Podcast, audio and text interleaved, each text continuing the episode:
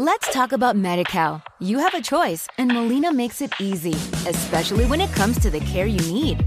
So let's talk about you, about making your life easier, about extra help to manage your health. Let's talk about your needs now and for the future. Nobody knows MediCal better than Molina. It starts with a phone call. Call 866 420 5330 or visit meetmolinaca.com. Let's talk today. ¿No te encantaría tener 100 dólares extra en tu bolsillo? Haz que un experto bilingüe de TurboTax declare tus impuestos para el 31 de marzo y obtén 100 dólares de vuelta al instante. Porque no importa cuáles hayan sido tus logros del año pasado, TurboTax hace que cuenten. Obtén 100 dólares de vuelta y tus impuestos con 100% de precisión. Solo con Intuit TurboTax. Debes declarar para el 31 de marzo. Crédito solo aplicable al costo de la presentación federal con TurboTax Full Service. Oferta sujeta a cambios o cancelación en cualquier momento. Música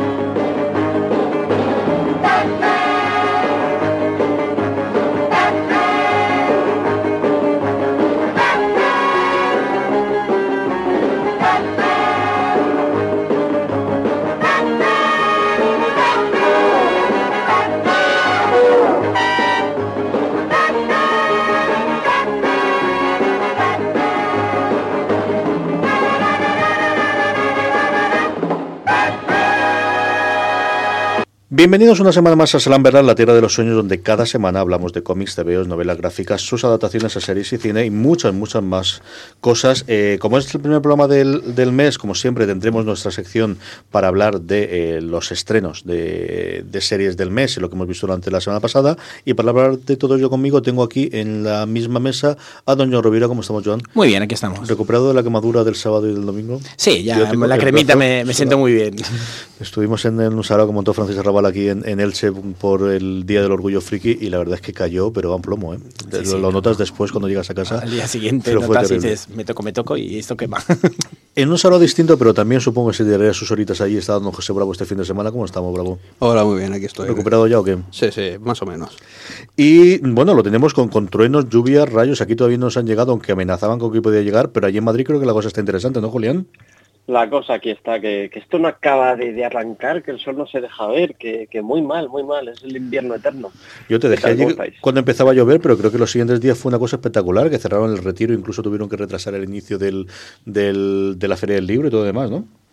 Sí, sí, sí, es que, a ver, esto es rarísimo. Yo el otro día, por ejemplo, estaba, estaba conduciendo a, a un pueblo al lado de, de donde yo vivo, a cinco kilómetros, y me cayó una infernal pero en el momento de, de, aparcar salí del coche y dejó de llover.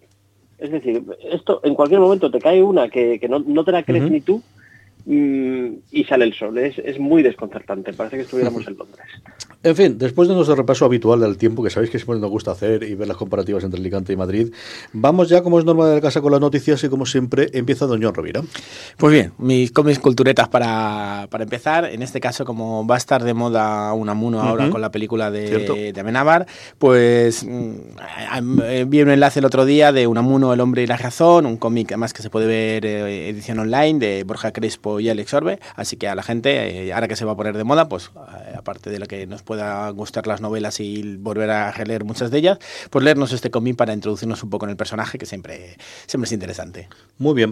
Y de cómics a, bueno, a premios, premios directamente. Eh, Flavita Banana, ganadora de unos premios de la edición número 20 de los premios Gato Pérez, de, de, de, los premios que se dan en Cataluña distintas, eh, dentro de un humor y todas estas cosas, pues nada, Flavita Banana sigue ganando premios y sigue estando en, en esto, a ver si consigo para alguna edición traerlo por aquí porque me apetece mucho.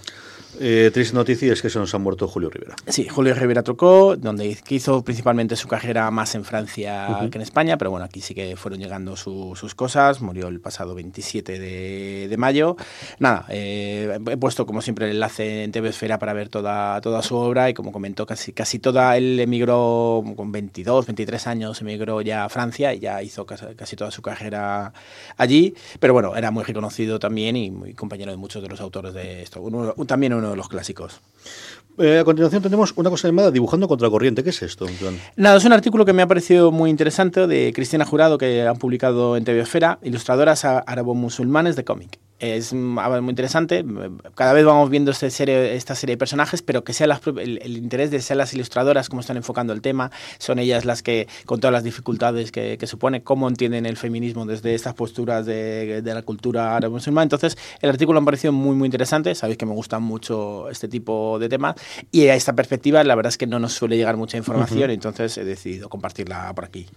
Como es John Rovira, tenía que ver alguna cosa de Sandman, claro. Esto es Sí, ya no sabía qué buscar y he dicho, voy a buscar algo de... La verdad es que me lo he encontrado, eh, esta imagen tiene bastante tiempo por ahí, pero alguien la enlazó hace poco y dijo, uy, qué curiosidad. Y son las pinturas un poco originales que creó Dave McCain para las portadas número uno y dos de Sandman, o sea, dos cuadros de, un metro más de alto.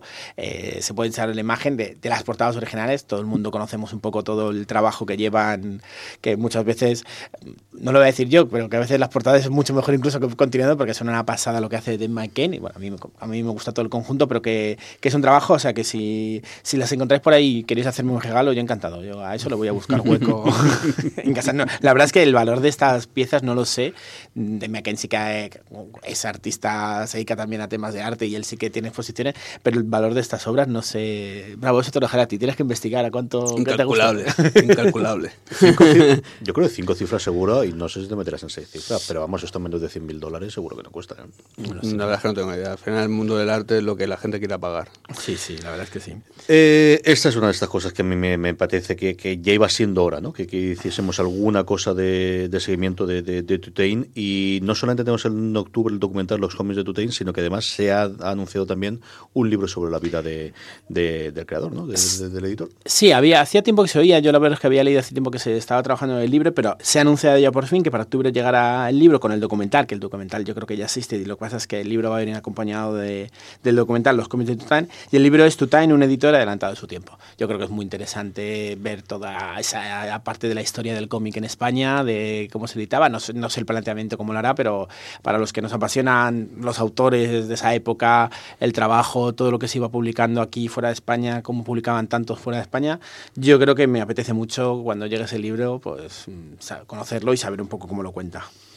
Muy bien, y la última, uno de estos vídeos curiosos, curiosos, curiosos para ver. Exacto, es vídeo con, con algunas imágenes. La verdad es que ya las conocemos casi todas y se habla muchas veces, pero ya que, ya que creo que nos vamos a pasar un año entero hablando de Vengadores, desde que acaba Infinity War hasta la siguiente, vamos a hablar todo el año, pues recordar esas imágenes de esos Vengadores de 1978, ese Thor, ese Hulk, ese Capitán América. Y tengo una duda que no sé si conocéis aquí. He visto una imagen de un Iron Man y luego había un debate si ese de verdad es un Iron Man o es otro personaje que lo han metido ahí como Iron Man. Yo no lo recordaba, yo el Thor sí que lo tenía en la imagen, eh, el Hulk, el Capitán América, luego no sale en el vídeo, pero sí que está ese Spider-Man de, esos años, pero eso ponen que es un Iron Man, sí es, me parece muy gracioso, si de verdad interpretaban ese personaje de, Iron Man, pero yo no, yo no recuerdo haber, yo estas películas en su momento las vi, a lo mejor ni me enteré que era tan así que ni, ni, interpreté que era que Iron Man, pero no, no, no sé, yo pensé, luego he leído, no, ese es otro personaje de otra serie, de que lo han metido ahí sin tener ni idea, no lo sé, no lo sé, pero... Yo lo miraré en el libro de, de Íñigo de Prada, que es la, bueno, yo creo, creo la voz más autorizada eh, para, para estas cosas. A mí no me suena tampoco, sí tenía clara la imagen de, de Lul Ferriño haciendo de Hulk y recordaba alguna de las otras, pero ya hace, si la vi, la vi hace un montón de tiempo, pero a mí el Iron Man este no me sonaba absolutamente nada. Yo no sé, Bravo, tú lo No, no, la imagen. no, yo no me Julián, si habéis Man. llegado a mirar el enlace que nos ha puesto ahí eh, Joan, ¿a ti te suena de que esto fuese algo en su momento? Para nada, para nada. A ¿Verdad? ver, eh, teníamos, teníamos evidentemente a Hulk, teníamos evidentemente a Daredevil y, y Thor por, por aquella TV movie que se hizo mm, protagonizada por Hulk. Eh, todo lo demás me parece muy apócrifo. ¿eh? Sí, tiene pinta de hacer dos con el traje y hacer una foto y ya está, pero bueno, la verdad es que divertida queda. Sí, ¿Cómo sí. va a negarlo? Eh, Joan no ha traído sección específica a Bravo, así que nada, Bravo, tira directamente con las noticias. Una primera de hace nada, horas, yo creo que ha sido cuando se ha confirmado poquito. esto. Sí, bueno, como sabéis, bueno, empezar con la noticia de cine. Como sabéis, se está preparando desde hace, desde hace un tiempo una película sobre Spawn, el personaje este de los 90, de Image, de, creado por Thomas Farlane. Y ya se ha confirmado oficialmente quién será el protagonista, quién de, quién hará de Spawn, y será Jamie Foxx. ¿Qué os parece esta noticia? No es lo peor que podría ser. Yo es que este hombre no, no lo aguanto. Jamie Foxx, de verdad que es que no puedo con él. O sea, no puedo con él. Eh, entre otras cosas, bueno, son cosas muy personales, pero entre otras cosas porque protagoniza para mí la peor película de Tarantino. Y creo que es por su culpa. Alguien tenía que culpar que no fuese a Tarantino. Así que lo culpo a él. Las películas de Tarantino, si salen mal, solamente hay un responsable. De eso, yo creo que no es el peor del mundo. Eh, parece que tiene muchas, muchas ganas de, que la cosa salga para adelante y de tener pasta.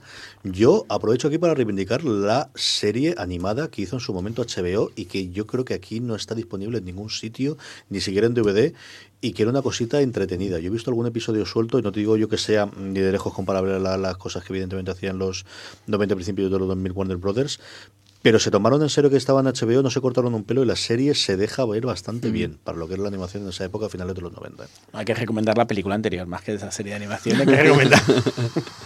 Y es que, no sé, yo tampoco espero mucho de esta película nueva. O sea, en realidad es que tengo que admitir que a mí Spawn tampoco es que me diga mucho. Y creo que es un personaje muy de los 90, muy de esa época. Yo a día de hoy ni lo sigo ni tampoco me interesa demasiado. No sé, ya veremos a ver qué pasa. Yo volví a leer algunos de los, de los suyos al principio y a mí de Spawn lo que más me sigue gustando es a mi Twitch. no, me, gustan eh, los, además, porque no recordaba que lo metían en el número uno, y luego las miniseries que han creado con los dos personajes son dos que me gustan muchísimo. Incluso la propia que hizo al principio Login Fairlane, eh, que no es lo mejor del mundo, pero que tampoco está mal de todo. Mm. Pero sí que son. Eh, y luego las figuritas. O sea, yo tengo que reconocer que soy un vicio absoluto de las figuras de Spawn, porque son las primeras que McFarlane empezó a hacer de. Sí, también se puede hacer esto, mm. se puede hacer otro tipo. Y yo creo que tengo más figuras que cómics de, de, de Spawn en mi yo, como ya no pertenece al universo, a mí me gustaba Ángela, y como ya no es del universo Spawn, que ya se la llevó con sus derechos del Gaiman, ya está. Muy bien, más cosita, bravo. Bueno, me voy ahora a la pequeña pantalla y es que hay rumores sobre una, eh, sobre una nueva incorporación a la serie de Arrow. Yo en la serie de Arrow también estoy bastante perdido, la verdad, pero por un llamamiento, un casting que se está haciendo, se está rumoreando que van a introducir a Blue Beetle, a Ted Core y mm, no sé cómo está ahora ya. Sé que en Arrow han pasado ya nuestros 300.000 personajes. Yo no sé, a día de hoy es que la llevo perdida esa serie. Yo creo que funciona por ¿eh? inercia. Yo creo que es una de las series que tiene que tener al final y funciona por inercia. Y como van renovando todo, pues de momento no cancelan absolutamente nada de, de todas las de superhéroes. Yo no sé si vendrán todas de golpe. Las cancelaciones de repente ahora vamos a hacer una cosa muy distinta o la van a hacer escalonada. Porque este año este año y el año pasado todo Dios la daba por muerta, ¿eh? de, hasta aquí hemos llegado y bueno, pues ya tenemos el reemplazo entre con el resto de las otras tres series y no, sigue durando, pero claro, es que está una cadena que es Supernatural, la han renovado para su decimocuarta temporada, entonces, bueno, pues, pues esto es lo que ocurre. Eh, mira que me cuesta a mí esto de Shazam, ¿eh? no me acostumbraré en la puñetera vida de decirlo. Hay una imagen profesional de Shazam. Sí, eh, bueno, ya he visto todos por internet, creo que le, pues pondremos el enlace y demás para quien no lo haya visto todavía. Hay una imagen promocional de la película Shazam, de Zachary Levy, eh, tomándose, es una imagen bastante curiosa y bastante original. Bueno, también define, define ya mucho cómo, en qué estilo va a estar la película. No sé qué os ha parecido, a mí me pareció curioso y gracioso y creo que con estos personajes vamos a ver qué hacen. Yo tengo la esperanza de que siendo un personaje relativamente menor, evidentemente comparado con, lo que hasta ahora ha tenido DC, aquí le dejen cierta libertad a los autores y tengamos una cosa buena, que igual no sale una catástrofe absoluta y total, ¿no? Mm. Pero a mí Zachary Levi es un tío que me gusta mucho, eso sí es cierto, ¿no? De, al menos tener a alguien interesante delante de la pantalla para funcionar, a mí eso sí me apetece bastante, bastante, bastante verlo. Yo no sé qué, qué opinión tenéis. Julián, ¿has visto la imagen y qué, qué esperas tú de Shazam? Ay, Sí, ¿no? sí que la he visto. Más o menos eso, ¿no? Sí que la he visto. Hombre, puede quedar una comedia divertida. Yo es que a mí me parece que creo que una imagen da eh, DC quiere tener a su Deadpool. O eso me da a mí entender esa imagen. O sea, es como el, la parte graciosa, ¿sabes? Eh, a lo mejor no tan bestia como Masacre, pero sí esa parte graciosa y tocar ese, ese tema que todavía no. Como todo el mundo se está quejando siempre de la oscuridad y de, de, de lo de lo chungo que es el universo de ese cinemático, pues nada, hay que ir al otro extremo y se han ido al, a la gracia. Al otro tumbo, eso es lógico y normal. Mm. Muy bien, eh, el juego que puede hacer que nos compremos la PS4. Sí, ya estuvimos hablando del juego de, Spider-Man que se está preparando para PlayStation 4 y ya han aparecido las primeras tiendas que lo venden, eh, lo venden online. Eh, la edición, estoy hablando ya de para eh, hacer el pre-order de la edición coleccionista de este juego, que viene con su muñeco, que viene con un libro de arte, que viene con un montón de cositas. Y la verdad es que apareció hace unos días, eh, ya te digo, en online, en ciertas tiendas como FNAC, eh, Corte Inglés, Amazon y demás, y ha desaparecido en la mayoría de ellas ya. O sea que os dais prisa o os quedéis sin el muñequitos y en todas las paridades que vienen con el, con el juego este. Y por si os queda un poquito de pasta después de comprar la edición coleccionista de Spider-Man, Bravo nos trae lo más interesante de los previews de Sí, voy a, voy a, hablar un poco de cómic también, que, está, que no está de más. Eh, como sabéis, eh, otra vez, eh, estamos ya a principios de, casi a principios de mes y ya apareció el preview de, junio y simplemente voy a nombrar las, tres o cuatro cositas que más me han llamado la atención. Por un lado, ya os mandé a todos el link que, que a mí yo me quedé alucinado, es un cómic de Raid, un cómic, un cómic basado, bueno, basado, sí, basado en el universo este creado en las películas de La Redada, lo cual yo ya voy a pedir sí o sí. Es, para los que no hayan visto las películas de la redada, creo que la, la he recomendado ya 300 veces, pero es que me da igual, las que hagan falta. La redada 1 y la redada 2. De Raid 1 y de Raid 2. Aquí Tenéis que ver esto. ¿Redad infernal? ¿O cómo le eché la llamaron Sí, creo que sí. La, primera por lo menos sí. Yo creo que al final ya empieza a aparecer casi todos los sitios como The Raid, directamente con el nombre inglés. A mí recuerdo que me la recomendó mi amigo Borja González Santolaya, al que mando un abrazo desde aquí, y me quedé alucinado con la primera. Pero es que puse la segunda y dije, no puede ser, ya después de lo primero no puedo ver. La segunda es mejor todavía. Es una cosa...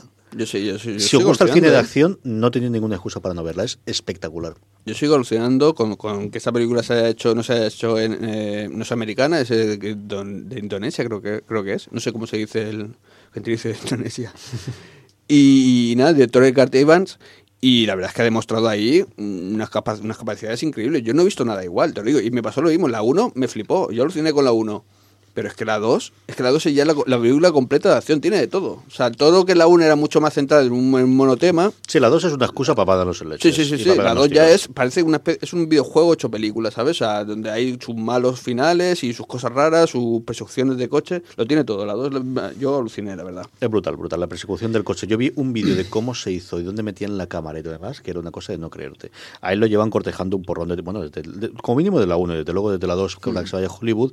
Él el problema que dice es que muchas de las cosas que la ruedan no lo dejarían los sindicatos en Hollywood poder rodarlo necesitas rodarlo así con su equipo a ver qué ocurre. Pero, pero de verdad que si os gusta el cine de acción y no habéis visto todavía ninguna de las dos de Raid, eh, este fin de semana, que no pase el fin de semana, ¿verdad? Eh, pues sí, eh, van a sacar un cómic y está basado, se supone que en historias de la segunda película. No es, no es una no es una versión en cómic de la película, ¿vale? Son historias que pasan durante el tiempo que pasa la película. Por otro lado, otra recomendación es Hot Lunch. Hot Lunch es un cómic hecho por Elio Rajal y Jorge Fornés. Tiene una pintaza increíble, la portada es alucinante y todo lo que habla de mafia y demás, sabéis que a mí me llama la atención y esto estamos hablando de mafia libanesa con, mezclado con mafia irlandesa y Este demás. todo en medio, este todo en medio Claro, totalmente. se me metido así de primeras y la portada, aparte las portadas están muy chulas y creo que no se puede estar muy interesante. Vamos a echarle un ojo, a mí me ha, llamado, me ha llamado mucho la atención en el preview de este mes. Y por último, como no, la vuelta de los Cuatro Fantásticos.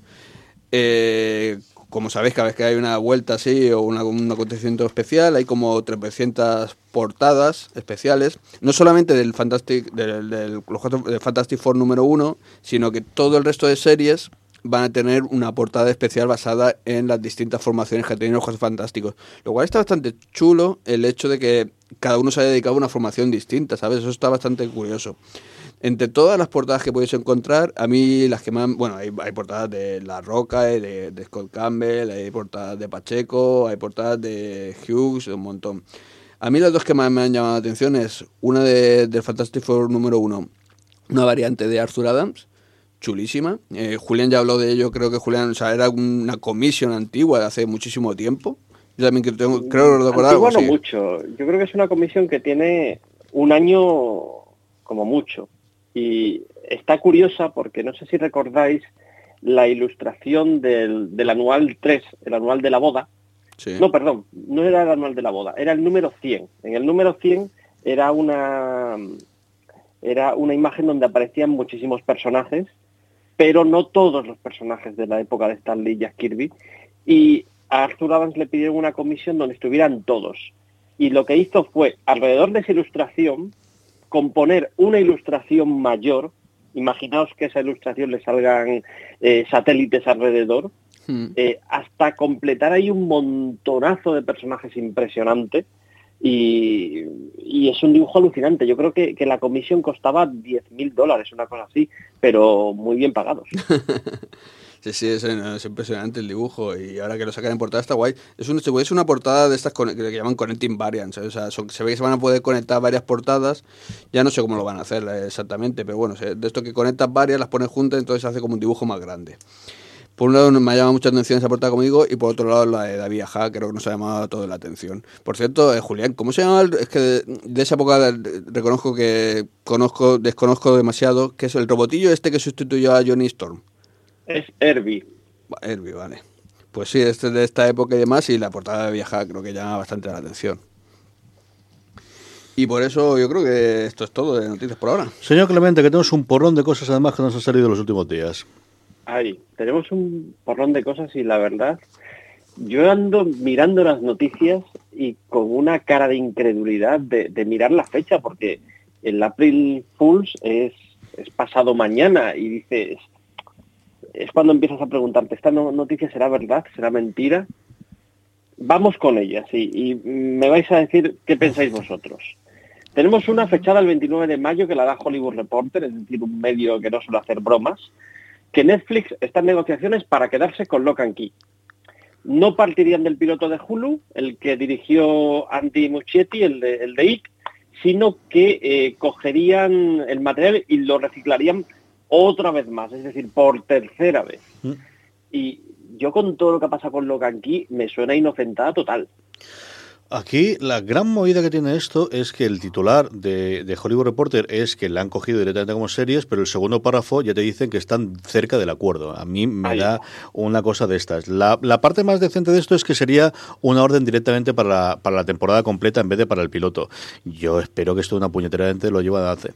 Entiendo que descarten el piloto, pero por otro lado Carton Q sigue involucrado. No lo sé, es una cosa muy muy extraña. Nosotros esta mañana en la redacción de Fuera de Series la sacamos o no, y ya Marina y yo nos hemos plantado de ya no vuelvo a sacar nada de Locan Key hasta que no tenga el confirmado, me digan que sí, y si me apuras que como mínimo mm, tenga el tráiler, porque ya mm, es que ya hemos pasado varias veces por esta, así que yo creo que poco. Pero mm, como decías tú, siendo Hollywood Reporter, me extrañaría que se cayese me extrañaría estas al punto de, que, se cayese. Esta en otras circunstancias, si fuese una serie nueva, nosotros la habíamos dado con una noticia. Y no la hemos dado precisamente por esto, porque la tercera vez. Esos debates de redacción son casi de, de redacción de 1990. es que en cualquier página web incluidas algunas con mucho nombre. No, hombre, pero. Lo pensaría en un minuto. Pero al final, eh, también nosotros no sacamos tantas noticias y cuando es un rumor, sí que intentamos decir que es un rumor y esta es que ya quiero dar la noticia cuando, cuando lo tengamos. De hecho, sí que la hemos comentado aquí. Bueno, pues ahora lo comentaremos seguramente fuera de series, pero sacarla como noticia para decir hay un rumor de que vamos a tenerla a estas alturas del partido, pues no sé yo qué decirte. No sé yo qué decirte. Mira, otra que tal. Sí, esta Andrew Lincoln. Andrew Lincoln, es decir, Rick, para amigos y enemigos, va a dejar The Walking Dead en la próxima temporada, en la temporada 9. Esto lo dice Collider, ¿vale? Eh, la idea es que solo estaría en la temporada la mitad de los episodios, que con la narrativa de la serie tampoco es sorprendente, es decir, eh, tenemos muchos episodios que son de, mira, ahora te vamos a contar qué está pasando mientras tanto en, en Tombuctú. Eh, y así sería muy fácilmente quitarse de medio a Rick en esos episodios. Mm, no sé si esto será verdad. Lo que pasa es que The Walking Dead ya hace tiempo que huele un poco, huele un poco a muerto. Aquí la que tienen son, lo comentaba Francis en el streaming de esta semana, él se deja caer que está muy triste de estar en Atlanta, que tiene toda la familia en Inglaterra, que está muy separado, justo una semana después de que le hayan subido el sueldo al que hace de Glenn a 20 kilos. Entonces, eh, Francis dice que la cosa más va por la línea Cristiano Ronaldo de me necesito más pasta, que está la cosa muy cara en Londres, más que por la parte que se quiere alargar. Por otro lado, es que nueve años son muchos años. Y igual no le viene mal un golpe de efecto a este nivel, que sería lo más radical que podría tener la serie, sobre todo ahora que han cambiado el showrunner y que tiene una, a esta nueva mujer llevando las riendas. Yo creo que podría ser un revulsivo porque a MC si puede durar que esta serie dure, antes hablamos de las 14 series de Supernatural, si puede durar 20, ellos tiran para adelante, no tienen nada de repuesto a día de hoy que pueda funcionar y al final es que los cómics tampoco se han terminado, no es que ya estás estirando porque tiene no, no, si es que la obra origen esto sigue tirando para adelante. Yo me suena más apertura de negociaciones a ver qué ocurre más a partir de la temporada, más que me quiero alargar unilateralmente. Por ejemplo, no me acuerdo cómo es esta mujer, el, personaje que hace, pero hay una de las actrices que va a hacer ahora en ABC una serie, se llama Whiskey Cavalier, que es de las cosas que más me han gustado a mí de los de los de los trailers y ya han llegado medio cómodo de haces esta serie para BC, pero ruedas con nosotros media temporada y la segunda parte ya veremos qué haremos. A mí no me extrañaría que eso a medio plazo empiecen a hacerlo cada vez más, del encontrarles acómodos o bien soltarles más pasta o si no quieren más dinero, el tener una forma de, de encajar el bueno, pues de, otro tipo de cosas que puedan hacer con los actores para seguir la franquicia todo el tiempo que puedan. Veremos a ver lo que ocurre. Desde luego, si se nos cae esta, sí que es una cosa curiosa, curiosa, curiosa. Eh, vamos un poquito con cine. Mira, Masacre 2 eh, se estrenó con unos 300 millones en todo el mundo y ahora mismo las cifras que he mirado hace un ratito están cerca de 500. Son cifras muy buenas, lo que pasa es que se ha quedado un poquito por debajo de lo que fue la primera película y, esto es muy cansino, de verdad. Automáticamente he leído artículos sobre la fatiga del género de los superhéroes. Cameron, James Cameron lo ha dicho por ahí otra vez. No, James Cameron yo creo que está, está, con Avatar. eso tú ya sabes que lo tienen ahí en el CMS y cuando sale le dan el botón de publicar y arreglado. Ya habría que mirar la fecha exactamente, pero sí, sí, sí, están locos porque, porque es un de alguno. La verdad es que entre estoy solo vamos a tener al menos 15 días que no tiene la recaudación ni de lejos que esperaban originalmente. Vamos a tener 15 mm. días como mínimo de mucho de... Se viene abajo el sistema y todas las estas se hunden y todo demás. O sea, a mí me resulta muy curioso porque estamos hablando de 500 millones, ¿sabes? Y todavía parece poco. O sea, claro, la otra hizo más, vale, bien, pero si todavía se siguen ganando dinero, se van a seguir haciéndolo. Mientras que no se pierda. Sí, señor. Y por último, esta sí me ha sorprendido una barbaridad. A ver, Zack Snyder, eh, su siguiente proyecto está de alguna manera relacionado con el cómic de manera muy tangencial. ¿eh? Eh, mira, va a ser una adaptación del manantial de Ayn Rand. ¿Por qué digo que está relacionado? Porque Ayn Rand era el ídolo neocon de Steve Ditko en el cual se basaban todas sus ideas eh, locas que luego trasladaba a los tebeos. Yo sumo a esto lo que ha pasado con Roxanne, que, no es de cómic, pero sí es muy cómico. Y, y, de verdad, mi conclusión es que es April Fools todo el año Mira, si pasado mañana me dicen que Rajoy ya no es presidente, yo no me lo voy a creer porque no voy a estar seguro con todas estas cosas. ¿eh? El problema no es que Rajoy deje de serlo, el problema es quién va a serlo, que es la segunda parte. la segunda parte de la Sí, porque ahora mismo estaba leyendo que habían ofertado que el transición fuese Solana o que fuese Redondo Terrero o alguno más. En fin, no, no, quiero ni meterme en la parte política porque esto puede ser ya o no volvernos loco. Muy bien, pues vamos con él porque suena esto. La semana pasada eh, me tocó a mí y me tocó a mí y puse el himno del Manchester United, eh, no porque no sea Manchester United, que siempre ha sido de la parte de, inglesa, siempre ha sido del Liverpool, sino porque dentro de esa campaña, hablábamos antes de la segunda película de Masacre, de la campaña que Deadpool 2 ha tenido, que ha tenido ideas realmente brillantes y maravillosas en su campaña de promoción. Let's talk about MediCal. You have a choice, and Molina makes it easy, especially when it comes to the care you need. So let's talk about you, about making your life easier, about extra help to manage your health. Let's talk about your needs now and for the future. Nobody knows Medi-Cal better than Molina. It starts with a phone call. Call 866-420-5330 or visit meetmolinaca.com. Let's talk today. Uno de ellos fue de eh, cómo iba a hacer la campaña internacional, entonces decidía que cooptaba totalmente al Manchester United. Entonces todos los jugadores jugaban con la camiseta con el número de, Deadpool, aparecía todos con Deadpool en el, el, propio Old Trafford. Es un vídeo, buscarlo por YouTube, buscar simplemente Manchester United Deadpool, es del, yo creo que ese y el de Beckham son los dos posiblemente más divertidos de, los, de todos los vídeos, de todos los vídeos de la campaña que salió. Esta semana es don Julián Clemente el que nos los pone, a la vuelta directamente hablamos ya de las series del mes de junio y lo que hemos visto en mayo. Nada, este es el Esta Me Suena de esta semana.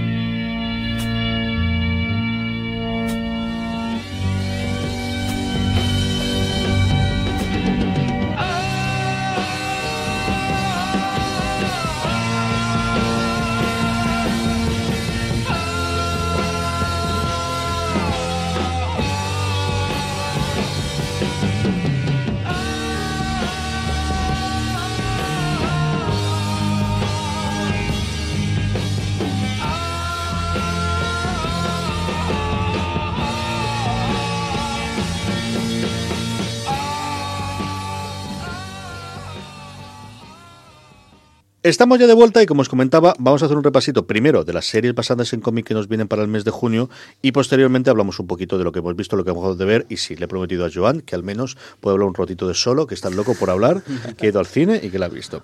Primero estreno. El 7 de junio se estrena en Estados Unidos la adaptación de Capa y Puñal, Clock and Dagger, en Freeform, eh, que era el segundo, lo que antes era ABC Family, es decir, el segundo canal de ABC.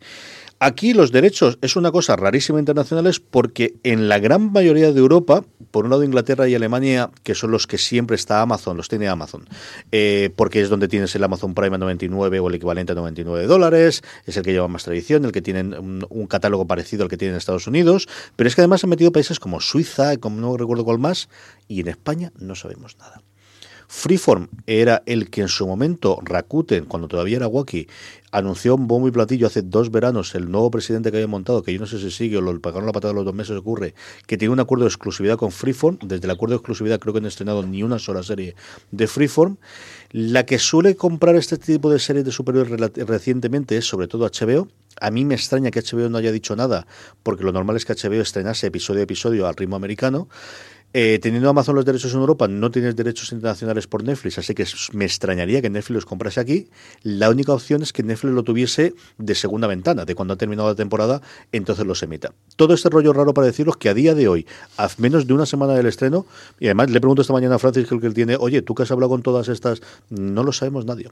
Nadie sabe quién tiene los puñeteros derechos de capa y puñal para poder verlo en España. En cuanto lo sepamos, lo comentaré aquí o lo comentaré fuera de series porque no hay nada más. Disney XD va a estrenar la segunda temporada de la serie animada de Spider-Man, que se deja ver bastante bien. Netflix eh, estrena el 22 de junio la segunda temporada de Luke Cage, que no es el gran estreno de las, eh, del mes según Netflix España, porque el que acabezaba su newsletter era Paquita Salas, la segunda temporada. Mira que tiene estrenos y era Los Javis y con Paquita Salas la segunda.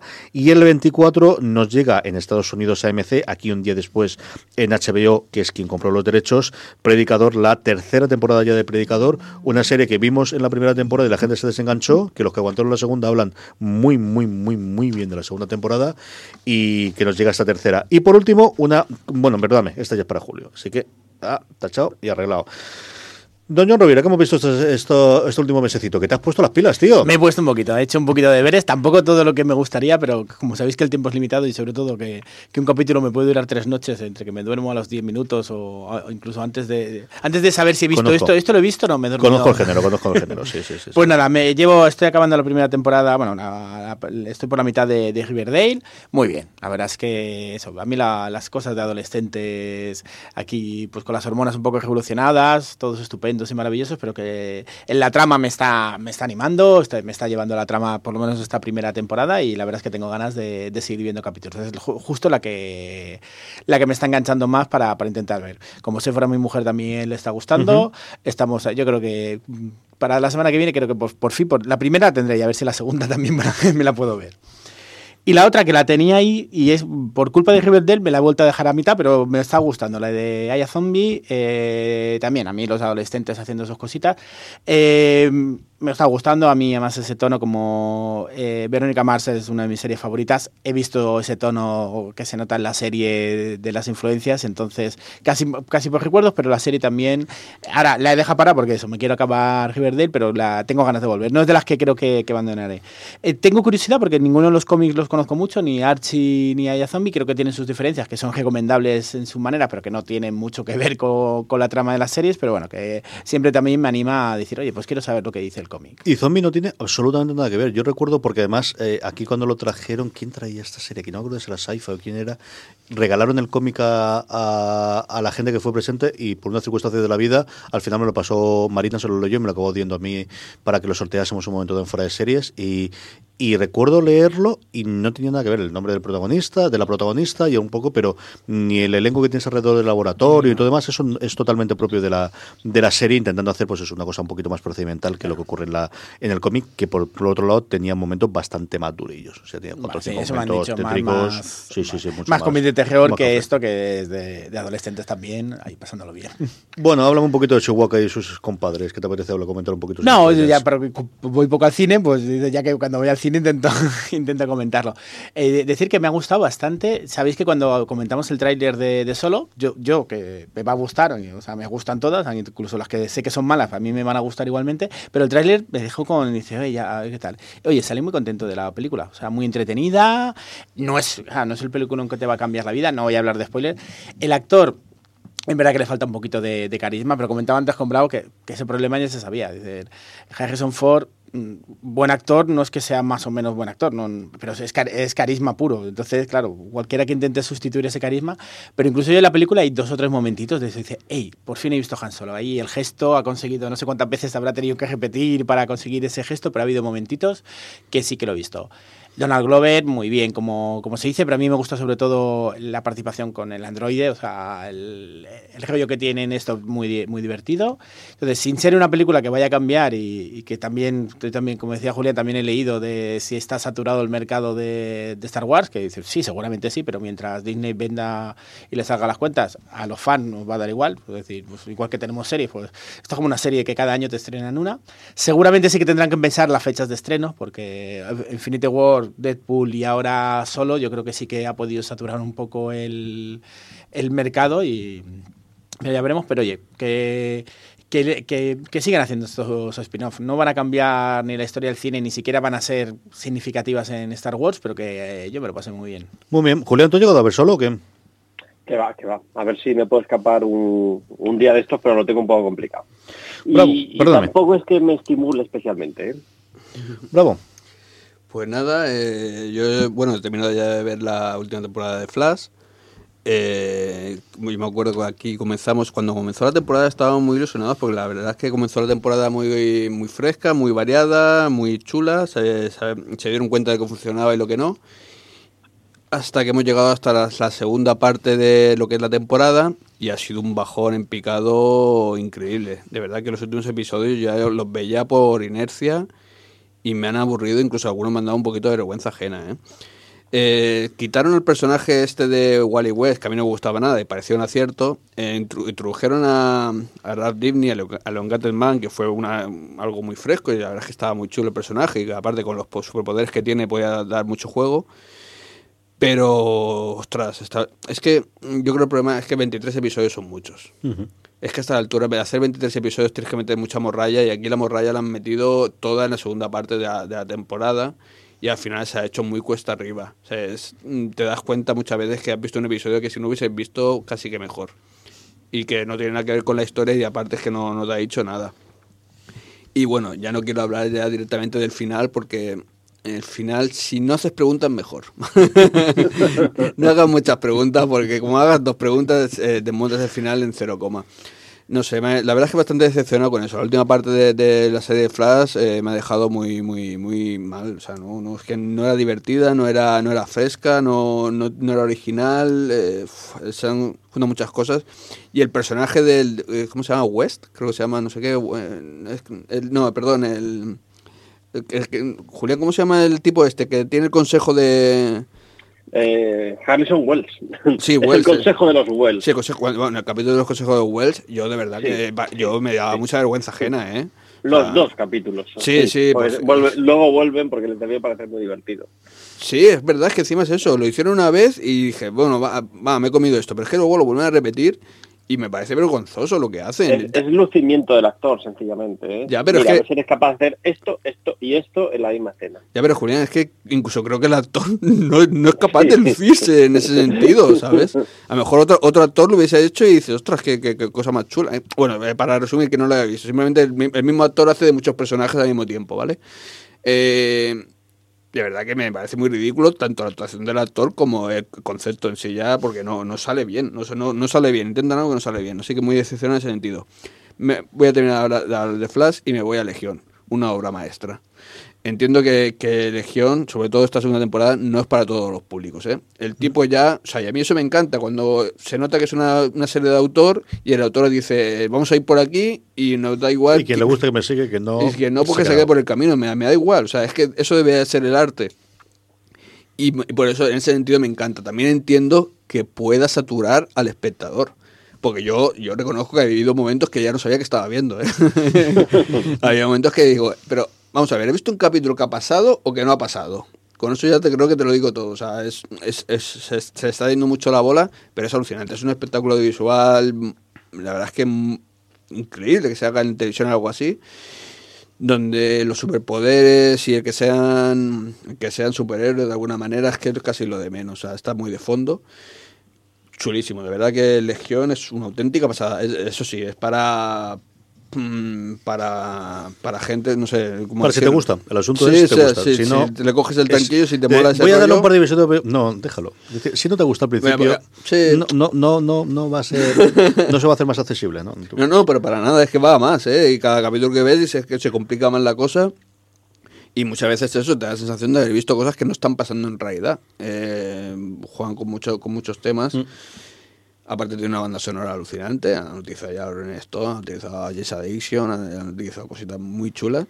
No sé, visualmente la verdad es que es impresionante. Eso sí, es una serie muy, muy dura y se está haciendo cada vez más dura. Yo no sé, ¿esto está tiene tercera temporada? ¿Se sabe algo? o- Cuando termine veremos cómo está y sobre todo más allá de eso es lo ocupado que está él, porque tiene que Mm. hacer la siguiente de Fargo y, y tiene una película por en medio y luego escribe dos o tres novelas en el- los ratos libres y, y esta es la vida del buen hombre este, entonces así vamos las cosas. Yo creo que FX, mientras él quiera hacer, sobre todo ahora que se dio Brian Fuller a, a Netflix, es el eh, quizás uno del el creador más creador junto con Donald Glover, que veremos a ver qué ocurre con la tercera de adelante cuando llega el creador más creador que le queda dentro de la cuadra de una cadena que funciona fundamentalmente por, por creadores. A ver qué ocurre con, con, con, con la serie de que en adelante u otros proyectos que lleven. ¿no? El, sí, yo creo que esto es más lo que hay. Señor Clemente, ¿qué hemos visto? Ay, yo es que estoy, un- en general, estoy muy decepcionado y, y muy emperezado con las series de, de cómic. Creo que es en parte porque todavía no me he podido meter con Legión. Eh, ya sabéis el problema este que yo tengo de que si paso un tiempo sin ver un episodio, entre un episodio y otro acabo, acabo completamente despistado de lo que he visto, así que prefiero verlo todo seguido. Eh, mm, el caso es que estoy acabando, todavía faltan dos episodios, con la temporada actual de Flash, de la que hablaba antes Bravo, y, y confirmo todo lo que dice. Eh, van con el piloto automático, todo el impulso que tenían al principio de esta temporada se perdió, se perdió en, en el entreacto, y pues eso, a falta de dos episodios me resulta muy muy aburrido y además me estoy me está resultando muy molesto un personaje en concreto, el personaje de Marlies, la esposa del malo, con la sensación esta de, de- este personaje está escrito antes del Me Too, ¿verdad? Porque no me puedo creer que le estén dando ese tratamiento al personaje, un, un tratamiento horrendo, horrendo, de lo, de lo peor que he visto en la televisión este, esta temporada. Sí, mu- mujer florero. Sea, es- Sí, totalmente, totalmente. Pero es que además eh, te dedican un episodio a explicarte eh, por qué actúa como mujer florero. Y dice, ole, ole. en fin. eh, estoy viendo también seguir Agentes de S.H.I.E.L.D., que, que ya ha terminado, pero que, que yo todavía me quedan unos cuantos episodios. ¿Qué queréis que os diga? Se les nota mucho que están sin pasta están sin pasta, hay mucho hay mucha escena en interior, hay mucho de ir de aquí para allá sin que sin que suceda nada. Se supone que es eh, un escenario posapocalíptico y lo que vemos es, pues no sé, eh, el interior de una casa sevillana, me parece a mí muchas veces. Y a pesar de eso, oye, tiene sus, tiene sus momentitos, tiene, tiene sus cositas. Yo creo que, mm, desde luego, me lo estoy pasando mejor que con Flash. ¿Qué queréis que os diga? Sí, siguen teniendo los momentos brillantes estos de, quitarse. A ver, yo muy rápidamente voy a ir cerrando porque ya me vais a hablar un montón de esto en, en fuera de series. Por un lado, Legión, coincido totalmente con lo que ha dicho eh, ahora mismo Bravo. Yo creo que es de las series junto con Westworld que está en emisión que más suelo ver. Y digo en emisión porque esta misma semana, cuando estamos grabando esto, se nos han ido dos grandísimas series eh, esta, estas temporadas. La primera temporada de Killing Eve, que yo creo que ha sido la gran sorpresa de este arranque de 2018, de una serie salida de la absoluta nada. Sí, seguimos a Philly Waller-Bridge, que por cierto es la que pone la voz del robotito de Solo en la versión original, la, la pone ella. Eh, bueno, se había hablado de mucho de Jan Fleabag, eh, que ocurría, pero esta se ha salido en los guiones de esta serie. Y luego The Good Fight, que sigue siendo una de las series para mí que nunca, nunca te engaña. Es decir, nunca falla, siempre está bien, eh, es una cosa maravillosa. Eh, esta misma semana, el jueves en Estados Unidos, aquí lo tenemos el viernes, se emite el último, y aquí ya es el último de la temporada, no, de la serie de The Americans, que yo creo que es una serie que iremos recordando poco a poco conforme pase el tiempo como una de las mejores cosas de la década, sin un género de duda, es una maravilla. Y perdona, esta temporada está siendo Brutal, bestial. brutal. Pero bestial. Brutal. Estoy con ganas de que llegue el jueves. Brutal, brutal. Y si eso me parece de Americans, que no me parece Atlanta, que acabó en mayo, que ahora ya está disponible en España y que Bravos dirá que no tenéis perdón de Dios si no veis Atlanta. Para mí es la serie del año. Sí.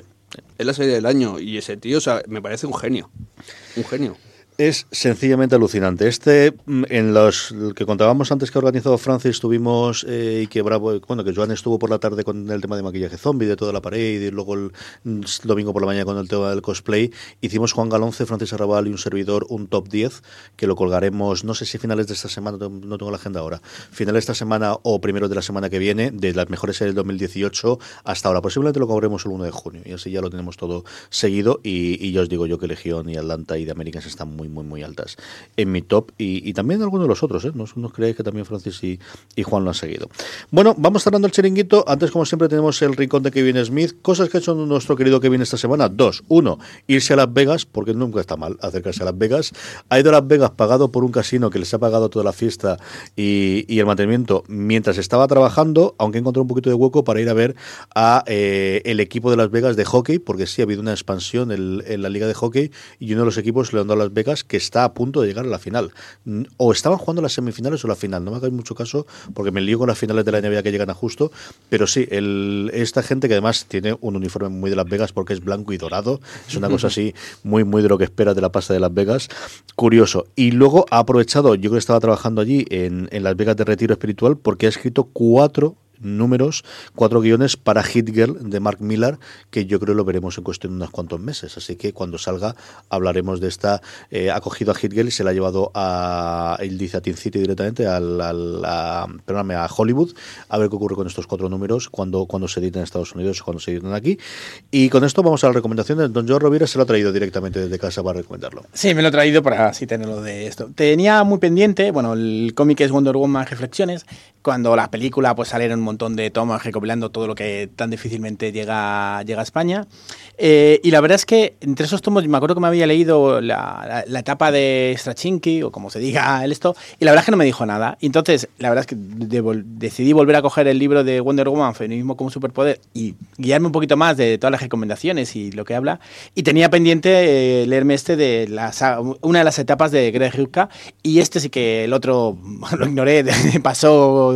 Y este sí que lo, lo quiero recomendar. Esta, esta etapa de, de Wonder Woman me está gustando mucho. Solo decir, bueno, mm, eh, aparte de las distintas tramas que como siempre pueden volver, está, ella ha escrito un libro un poco con todo su ideario y todo lo que se supone que, que ella hable de ecologismo, de feminismo en ese libro y lo que esto. Entonces esa parte de- del mensaje que se da en esta, en esta etapa me, me, me ha gustado mucho. O sea que seguiré por ahí con, con- intentando leerme la- las cosas más interesantes de Wonder Woman, pero este lo recomiendo mucho. Wonder Woman Reflexiones de ECC es la recomendación de Joan. Don José Bravo, ¿qué recomendamos?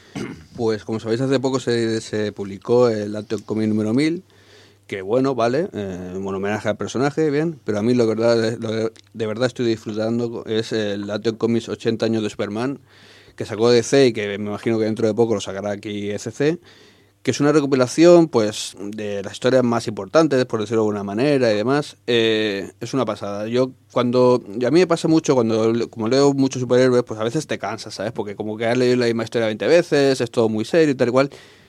Yo recomiendo cuando te pase esto coger cosas de la Golden y sobre todo de la Silver Age, porque es que es alucinante, es todo súper bizarro y me lo paso muy bien. Eh, estamos hablando de una recu- recuperación de, se supone, como digo, las mejores historias de Superman. Claro, son muchísimas historias. Bueno, la primera aparición de Brainiac, la primera aparición de Supergirl, que, que tiene el origen más bizarro que puede. No os voy a contar porque ya no hay tiempo, pero un día tenemos que hablar del origen de Supergirl, por lo menos el primero que hubo, porque es, es alucinante decir, pero ¿cómo se le ocurrió esta, esta tontería, macho? Y, y- y lo escribió y lo hizo, y ala, para adelante. No, no, o sea, era una época, pues eso, que las drogas pre- predominaban y que no se cortaban en nada y estaba, está muy chulo. Es una pasada, es una recuperación, pues eso, cosas muy, muy, muy importantes, de momentos muy importantes de, de la historia de Superman y creo que hay que leer a veces esto para recuperar lo que es el origen, lo que es la esencia de este personaje. Don Julián Clemente, ¿qué recomendamos? Mira, yo os traigo un, un TVO que en su momento me marcó muchísimo porque me, me costó muchísimo conseguirlo, que es la muerte del, del Capitán Marvel. en su momento, en los años 80, se publicó dentro de la colección novelas gráficas. Yo entonces era un crío y para mí ver algo como, como lo que te presentaban, que era el final de un personaje y un final tan realista como pueda ser el cáncer, me impresionó extraordinariamente y además tardé muchísimo en conseguir el cómic porque era un cómic carísimo de, 550 pesetas de la época. Eh, y, es un cómic que, mm, en mi opinión, sigue siendo el mejor TVO que ha escrito Jim Starling en, en, toda, su, en toda su carrera. Probablemente también porque fui, fue el primero que leí de él y, en la época en la que lo leí me impresionó muchísimo. Y lo he vuelto a leer ahora que, se reedita en un formato muy, muy parecido, muy grande y muy llamativo a la edición original de, Forum y sigue siendo un TVO extraordinario, un TVO con un eh, drama y una épica eh, y un sentimiento de lo que significa ser un héroe en cada página y ahí me sigue pareciendo una joya y es un TVO que, que es del 82, con lo cual ya han pasado 40 eh, años por él y se sigue leyendo como si se hubiera escrito ayer. Sencillamente impresionante.